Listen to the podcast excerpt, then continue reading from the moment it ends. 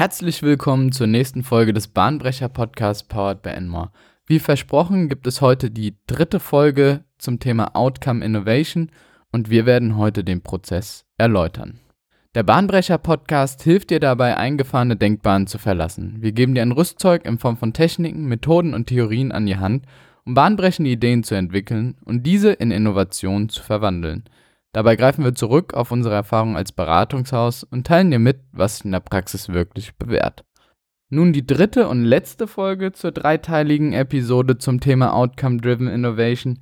Diesmal über den Prozess, der genau so mit seinen zehn Schritten bei Unternehmen angewendet werden kann um dafür zu sorgen, dass mit Hilfe des Need Statements oder der Need Statements und Desired Outcome Statements sowie der Growth Strategy Matrix des Job to be done eine Innovation am Ende entsteht, die mit hoher Wahrscheinlichkeit beim Kunden erfolgreich wird.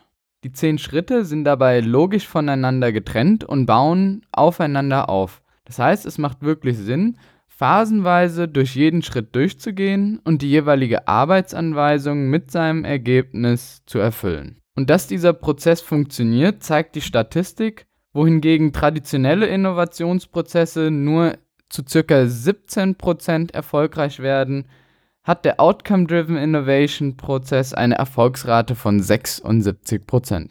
Und anders als wir in der allerersten Folge gesagt haben, startet, um genau zu sein, dieser Prozess nicht direkt mit den Need Statements und mit den Bedürfnissen von Kunden, sondern wir starten erstmal mit den Kunden generell und definieren, welche Kunden das jeweilige Unternehmen hat, beziehungsweise das jeweilige Produkt hat. Und wenn man Unternehmen fragt, was deren Kunden sind, dann kommt eine lange Liste und eine große Auswahl an Kunden. Gerade bei aktuellen Multisided-Plattformen, wie es Amazon ist, ist es auch nicht ganz klar zu definieren, wer letzten Endes der Konsument dieser Plattform ist. Ist der Kunde von Amazon letzten Endes der Käufer oder ist es doch eher der Verkäufer, der sich auf der Plattform befindet? Genau das gleiche gilt beispielsweise für YouTube. Ist es bei YouTube der Werbegeber, der Werbepartner, der dafür bezahlt, die Werbung auf der Plattform zu schalten? Oder ist der Kunde letzten Endes der Konsument?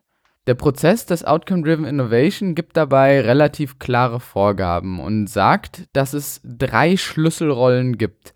Diese drei Schlüsselrollen teilen sich einmal auf in den Endnutzer, in den Product Lifecycle Supporter oder das Support Team und letzten Endes den Kaufentscheider, der, der die Kaufentscheidung tätigt und das Produkt dann auch bestellt. Wer der Endnutzer ist, sollte allen klar sein. Das ist die Person, die letzten Endes das Produkt in der Hand hält und damit interagiert und dieses auch verwendet. Das heißt aber nicht, dass das Produkt nur unbedingt auf den Job des Endnutzers ausgelegt werden soll, sondern vielleicht es auch eine höhere Instanz gibt, wie beispielsweise den Kaufentscheider, also die Entscheidungsperson im Einkauf des Unternehmens, bei Unternehmenssoftware beispielsweise, die sagt, jawohl, wir brauchen dieses Tool noch im Gesamtsystem und erwarten uns einen großen Vorteil gesamtheitlich fürs Unternehmen und nicht nur für den einzelnen Endnutzer, der das Tool bedient. Und zwischen diesen beiden Personen, die selbstverständlich auch in einer Person zusammengeführt werden können, je nach Situation, gibt es das Product Lifecycle Team. Das ist im Prinzip dafür verantwortlich, den Service oder das Produkt im Laufe seines Produktlebenszyklus zu unterstützen und dabei funktionsfähig zu halten. Das kann bei einer Software Beispiel das Maintenance-Team sein oder auch Berater, die dafür zuständig sind, die Software an gewissen Stellen anzupassen und zu optimieren. Das kann aber auch genauso gut der Installateur sein, der Transporteur sein oder auch der Verwerter des Produktes, also die nachrangig oder vorgelagerten oder während der Benutzung des Produktes zuständigen Personen. All diese sollten mit einbezogen werden, um, und da kommen wir jetzt zum zweiten Prozessschritt, den Core Functional Job zu bestimmen. Denn ohne Kunden, den wir befragen können, für was er dieses Produkt überhaupt verwendet und wie er es in seinen Arbeitsprozess einbaut, um einen bestimmten Job zu erledigen, können wir auch keine Job Statements erstellen. Und genau deswegen ist dieser eine Schritt noch vorgelagert. Da es sich hierbei allerdings um keinen Innovationsschritt, sondern eher um eine Ist-Analyse handelt, ist das natürlich auch in gewisser Weise nicht unbedingt der Beginn des Innovationsprozesses. Und wir können sagen, mit der Deklaration des Job to be Dones beginnt auch der Innovationsprozess der Outcome-Driven Innovation. Der Core Functional Job hat eine ganz bestimmte Charakteristik und es ist dabei auch wichtig, diesen Core Functional Job nach einem bestimmten Schema aufzustellen. Hierbei ist zu berücksichtigen, dass er nicht zu eng, aber auch nicht zu weit gefasst wird. Wenn er zu eng ist, dann kann es sein, dass wir die vielen Möglichkeiten, die das Produkt oder die Jobs, die das Produkt noch erledigt, gar nicht wahrnehmen. Und wenn wir ihn zu weit fassen, dann wird es unspezifisch und schwierig, anhand des Core Functional Jobs Innovationen zu kreieren. Wichtig ist auch, diesen Job nicht zu verkomplizieren, sondern ihn möglichst einfach und verständlich zu halten und gar nicht zu komplex zu gestalten. Es ist wichtig, wie bereits erwähnt, die Kundenperspektive einzunehmen, deswegen auch im ersten Schritt die Definition der Kunden. Und die Frage, die wir hier Kunden stellen sollten, ist, wofür verwendest du das Produkt und welchen Job willst du von dem Produkt erledigt bekommen? Und dabei berücksichtigen wir den gesamten Prozess, in dem das Produkt eingesetzt wird und in dem das Produkt einen Schritt übernimmt. So würde beispielsweise der Nutzer eines Teekochers Antworten auf die Frage, wofür er diesen Teekocher verwendet, zum Erhitzen von Wasser. Erhitzen von Wasser ist in diesem Fall aber nicht der Job, den er zu erledigen hat, sondern den Job, den er mit dem Produkt erledigen möchte, ist dem Kunden einen Tee zur Verfügung zu stellen, den er dann warm konsumiert. Oder generell, es muss sich ja nicht nur um Tee handeln, ein warmes Getränk, ein Heißgetränk. Und genau das ist wichtig, dass wir dabei nicht nur das Produkt betrachten, sondern den gesamten Prozess weil es ansonsten Maschinen oder andere Produkte gibt, die eine Art Plattform darstellen und dabei mehrere Jobs gleichzeitig absolvieren und damit unsere Aufgabe als Teekocher irrelevant machen. Grundsätzlich wird der Core Functional Job immer wie folgt aufgestellt. Er beinhaltet ein Verb, er beinhaltet ein Objekt und er beinhaltet nochmal einen Clarifier. Eines der hierbei vielfältig zu benennenden Beispiele ist Hören von Musik, während man unterwegs ist. Hören ist in dem Fall unser Verb, das Objekt ist die Musik und der Clarifier ist nochmal die besondere Note, wann dieses Musikhören auftritt, um das Ganze ein bisschen einzugrenzen und zwar während wir unterwegs sind. Aber wie gesagt, verkompliziert nicht die Erstellung des Core Functional Jobs, sondern lasst hierbei eure Kreativität freien Lauf und versucht euch nicht zu stark einzuschränken, sondern formuliert erstmal mehrere Core Functional Jobs und versucht diese dann zu reduzieren und auf das Wesentliche zu beschränken. Gerade die Kunden werden euch hierbei eine große Diversität an den Tag legen. Schlussendlich solltet ihr es aber auf einen Core Functional Job herunterbrechen, der dann allumfassend die unterschiedlichen Jobs für die Person beschreibt. Im dritten Schritt gilt es dann, Metriken, wie bereits erwähnt, in der ersten Folge zu definieren für den Core Functional Job, und zwar die sogenannten Desired Outcomes. Und hierbei wird es euch sehr, sehr einfach sein, Meinungen der Kunden einzuholen. Denn gerade Kunden teilen in diesem Bereich sehr, sehr gerne mit, woran sie ihren Erfolg messen können. Und das fällt ihnen auch leicht zu überprüfen und kundzutun, was sie wertschätzen und was ihnen wichtig ist bei dem Produkt. Es geht also rauszugehen und die klassischen Techniken der Kundenbefragung zu verwenden, sei es Interviews oder Focus Groups oder andere Möglichkeiten, die es in diesem Bereich noch gibt. Hier ist es wirklich wichtig, Masse vor Klasse. Wir wollen sehr, sehr viele Desired Outcomes hören und unterschiedliche Parameter definieren. Es ist nicht unüblich, dass sich hier eine Liste von 50 bis 70 Parametern oder Metriken oder gar mehr ansammelt. Auch die Desired Outcomes haben eine ganz klare Struktur, wie sie formuliert werden. Hierbei besteht der Anfang aus einer Richtung der Verbesserung. Das bedeutet lauter, leiser, größer, kleiner, minimieren oder maximieren, um nur ein paar Beispiele zu nennen.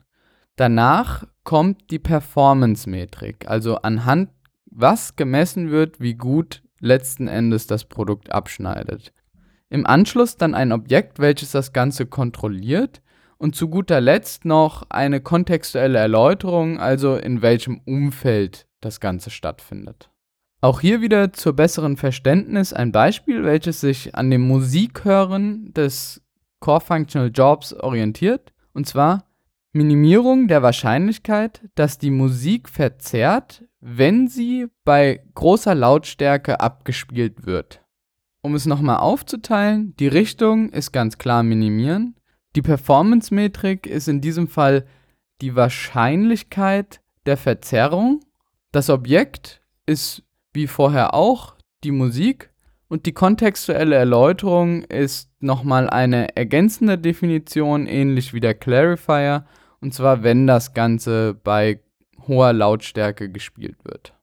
Im vierten Schritt gilt es dann, Kunden zu segmentieren und in Gruppen zuzuteilen. Wir haben ja jetzt eine sehr, sehr breit gefächerte Kundengruppe analysiert und befragt. Und diese Kunden gilt es anhand ihrer Desired Outcomes zu strukturieren. Anders als klassische Methoden wird sich also nicht an Demografika oder an anderen Faktoren orientiert, sondern was entscheidend ist für die Segmentierung ist, welche Bedürfnisse untererfüllt werden. So hat beispielsweise bei Coca-Cola der Sportler, der es konsumiert, ganz andere untererfüllte Bedürfnisse wie der Couch Potato. Und anhand dieser untererfüllten Bedürfnisse werden nun Gruppen gebildet. Nachdem wir jetzt die Segmentierung durchgeführt haben, können wir für die jeweiligen Segmente eine Value Proposition formulieren, die exakt deren Bedürfnisse entsprechen und die die Kunden explizit ansprechen. Und eine explizite Ansprache löst bei Kunden so einen Aha, einen Aufmerksamkeitseffekt aus. Wenn sie genau hören, dass ein Problem für sie gelöst wird, was genau ihrer Sprache und ihrem Bedürfnis entspricht, ist automatisch die Aufmerksamkeit auf das jeweilige Produkt und die potenzielle Lösung gelegt.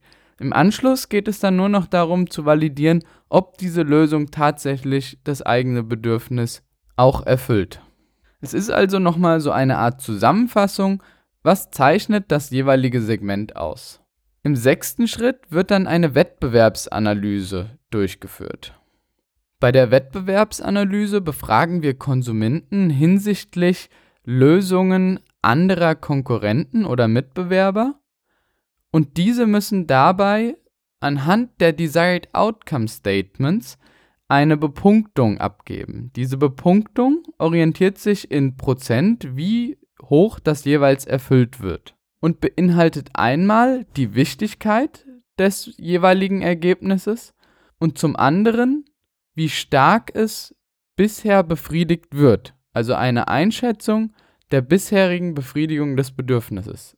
Es ist also eine ganz klar quantitative Analyse und Befragung von Kunden. Selbstverständlich wird hierbei nicht nur das Wettbewerbsprodukt verwendet und befragt, sondern auch das eigene Produkt im Vergleich zu den Wettbewerbern integriert. Dadurch können wir einmal identifizieren, welche Bedürfnisse im gesamten Markt untererfüllt sind und wir können natürlich herausfinden, an welchen Punkten unser bestehendes Produkt stärker bzw. schwächer im Vergleich zur Konkurrenz ist. Im Anschluss daran wird die Innovationsstrategie formuliert. Innovationsstrategie bedeutet in der Outcome-Driven Innovation, welches Segment mit welchem Bedürfnis und durch was befriedigt wird. Wir wenden also an diesem Punkt genau die Strategy Matrix an, die wir im vorherigen Podcast erläutert haben. Es geht also darum zu identifizieren, ob wir einen Bereich oder ein Desired Outcome besser erfüllen können und wenn ja, wird das Produkt günstiger sein als die Konkurrenz oder teurer sein Oder werden wir Bedürfnisse ganz klar, weil wir sehen, der Markt ist einfach gesättigt und Bedürfnisse werden übererfüllt und deswegen ein Produkt mit geringerer Bedürfniserfüllung, aber auch zum niedrigeren Preis anbieten. Es ist also eher die grobe Strategie, die gefahren wird. Im achten Schritt werden dann gezielt die Wachstumsmöglichkeiten untersucht und ausgewertet. Hierbei greifen wir zurück auf die Ergebnisse der Wettbewerbsanalyse und ordnen diese in einer weiteren Matrix an, wo sich ganz klar herausstellen wird, welche Desired Outcomes bereits sehr, sehr gut erfüllt sind und eine hohe Wichtigkeit haben und welche Desired Outcomes eine hohe Wichtigkeit haben, aber bereits noch nicht so stark erfüllt werden. Und gerade auf diese Desired Outcomes sollten wir schielen und uns ausrichten und hierbei untersuchen, welches Potenzial besteht. Es kann ein Opportunity Score gebildet werden, der sich berechnet aus der Wichtigkeit in Prozent plus in Klammern die Wichtigkeit minus die bereits bestehende Erfüllung. Das bedeutet, wenn wir ein Produkt haben, was eine Wichtigkeit von 70% beispielsweise hat und eine Erfüllung von 30%, dann hätten wir einen errechneten Score von 7 plus 7 minus 3, also 11, der über 10 ist und alles, was über 10 ist, nach dem Prozess der Outcome-Driven Innovation, sind Desired Outcomes, die von Interesse sind für Unternehmen, diese zu erfüllen. Die letzten beiden Schritte sind dann auch schon das Formulieren einer Marktstrategie und einer Produktstrategie. Bei der Marktstrategie verwenden wir wieder unsere Segmentierung, schauen uns, wie wollen diese Konsumenten angesprochen werden, bewaffnen unsere Vertriebner mit den jeweiligen Tools und Informationen und lassen diese dann auf den jeweiligen Markt und das Segment los, um diese zu akquirieren. Bei der Produktstrategie geht es dann darum, das Produkt so zu entwickeln, Kooperationen einzugehen, Partnerschaften zu entwickeln, vielleicht andere Unternehmen aufzukaufen, um das Produkt hinsichtlich der Desired Outcomes weiterzuentwickeln und diese zu promoten. Und das waren dann auch schon die zehn Schritte des Outcome-Driven Innovation Prozesses. Das war jetzt in der kurzen Zeit wahrscheinlich sehr, sehr viel. All das gibt es auch noch kostenfrei nachzulesen und kann online heruntergeladen werden in dem Buch von Anthony Ulwig mit dem Titel logischerweise Outcome Driven Innovation Job to be Done. Klingt komplex erstmal, ist in der Anwendung auch alles andere als ein trivialer Prozess, aber wenn es einfach wäre, würden es alle Unternehmen machen und dann würden auch alle eine Erfolgsrate von den anfänglich benannten 86% haben. Und damit sind wir auch wieder am Ende des Podcastes angekommen und wie immer der Gedankenhappen für deine innovative Woche. Heute ganz kurz und knapp: Life is too short to build something nobody wants. Und genau deswegen fangen wir mit den Bedürfnissen von Personen an und versuchen die besser zu erfüllen, als es andere Produkte können. Solltest du Fragen, Verbesserungsvorschläge oder Ideen zu unserem Podcast haben, dann kontaktiere uns gerne unter contact@enmore.de. Wir unterstützen dich, dein Team und dein Unternehmen gerne bei der nächsten Innovation.